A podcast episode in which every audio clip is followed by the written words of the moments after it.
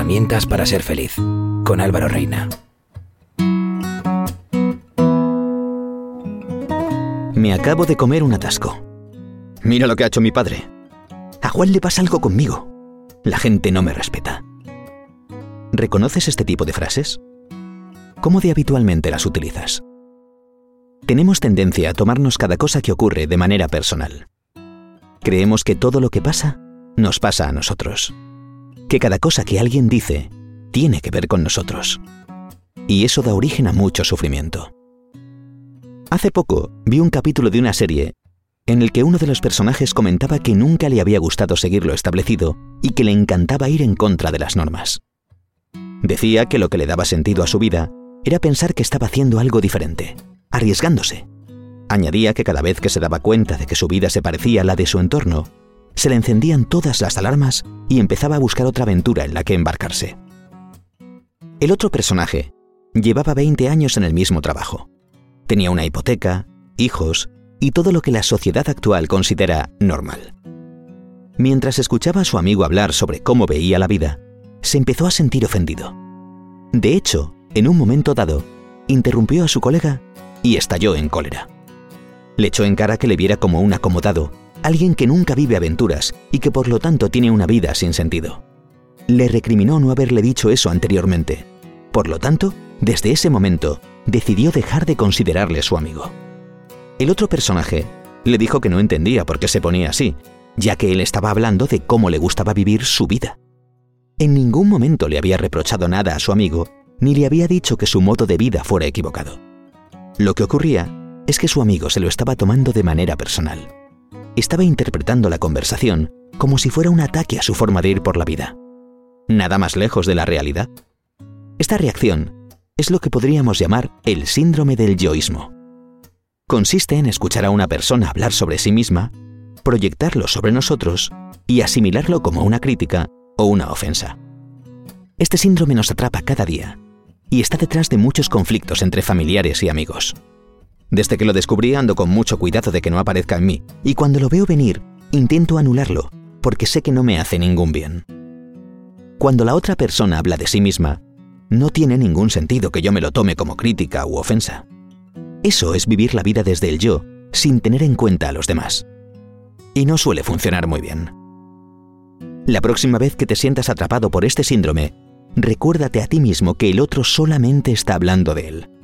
Ya te tocará a ti contar tus cosas, si te apetece. Una de las consecuencias de tener activado el síndrome del yoísmo es que vivimos a la defensiva.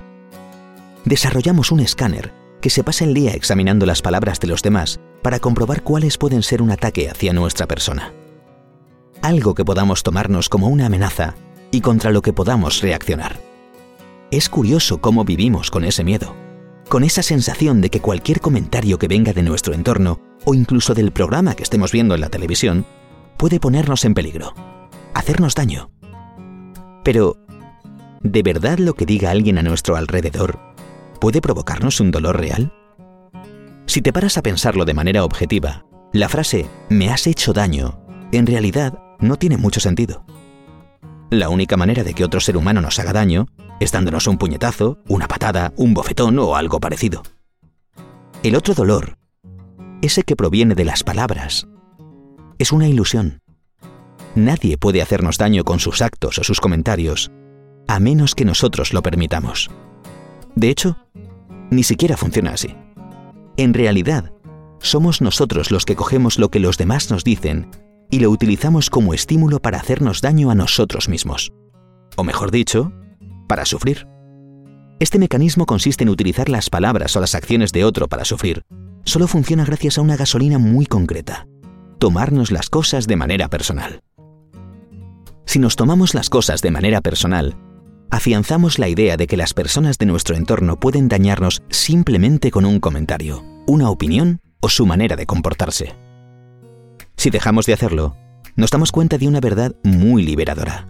Nadie puede hacernos daño solo nosotros mismos. ¿Te imaginas cómo sería nuestra vida si fuéramos el centro del mundo? Imagínate que cada cosa que las personas pensaran, dijeran o hicieran estuviera motivada por nosotros. Imagínate vivir en una realidad en la que todos estuvieran pendientes de cada uno de nuestros actos y vivieran conforme a ellos. Si alguien pronunciara un discurso, sería para darnos una lección. Si otra persona hiciera un viaje, sería para echarnos en cara que nosotros no hemos ido nunca a ese país. Si alguien defendiera una determinada manera de comportarse en su vida, sería para compararla con la nuestra. Y así todo el día. Agotador, ¿verdad?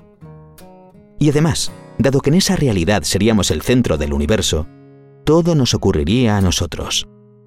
El atasco estaría puesto ahí a posta para fastidiarnos. El jefe desagradable también estaría motivado por amargarnos la vida.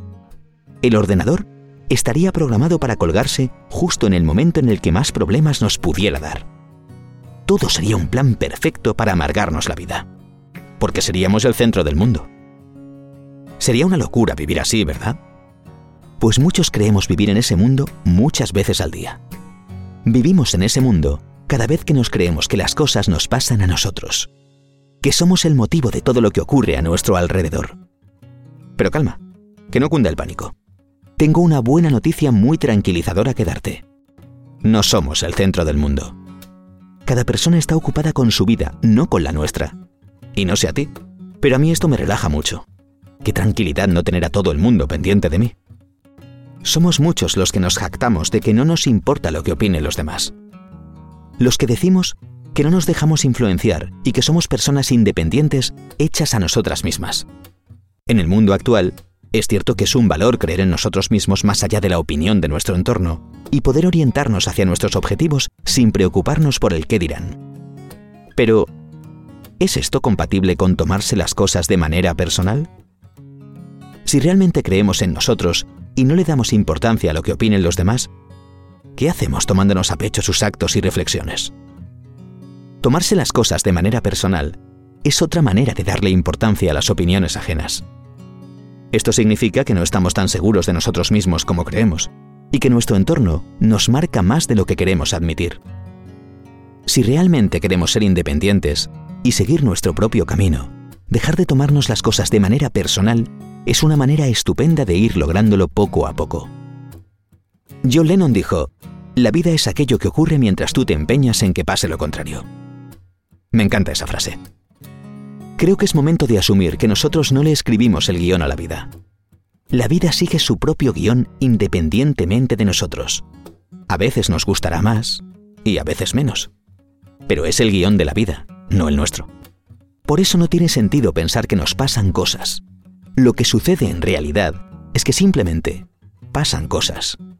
Y nosotros, como somos expertos en tomárnoslas de manera personal, decimos que nos han pasado cosas. El tiempo que hace no tiene que ver conmigo. El atasco no tiene que ver conmigo. El humor que tenga hoy mi jefe no tiene que ver conmigo. Y la frustración que siente sobre su vida el trabajador que me está atendiendo ahora mismo tampoco tiene que ver conmigo. Son únicamente cosas que suceden y de las que puedo aprender o no. Fue un auténtico momento eureka cuando entendí que las cosas que pasan no tienen que ver conmigo. Son simplemente cosas que pasan o sucesos que tienen que ver con los demás. Si alguien se dirige a mí de un modo brusco, es posible que esté preocupado por algo.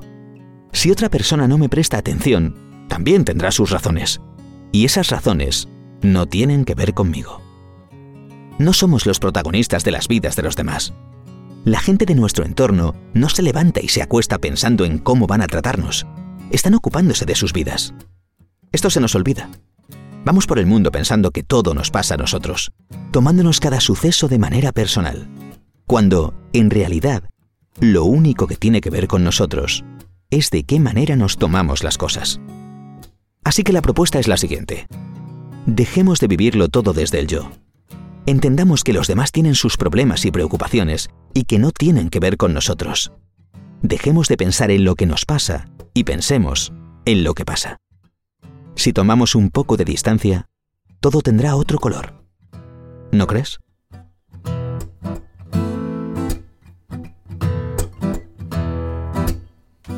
Si tienes algo que compartir sobre lo que has oído en el podcast, puedes mandarnos un mail a alvaroreinalog.com.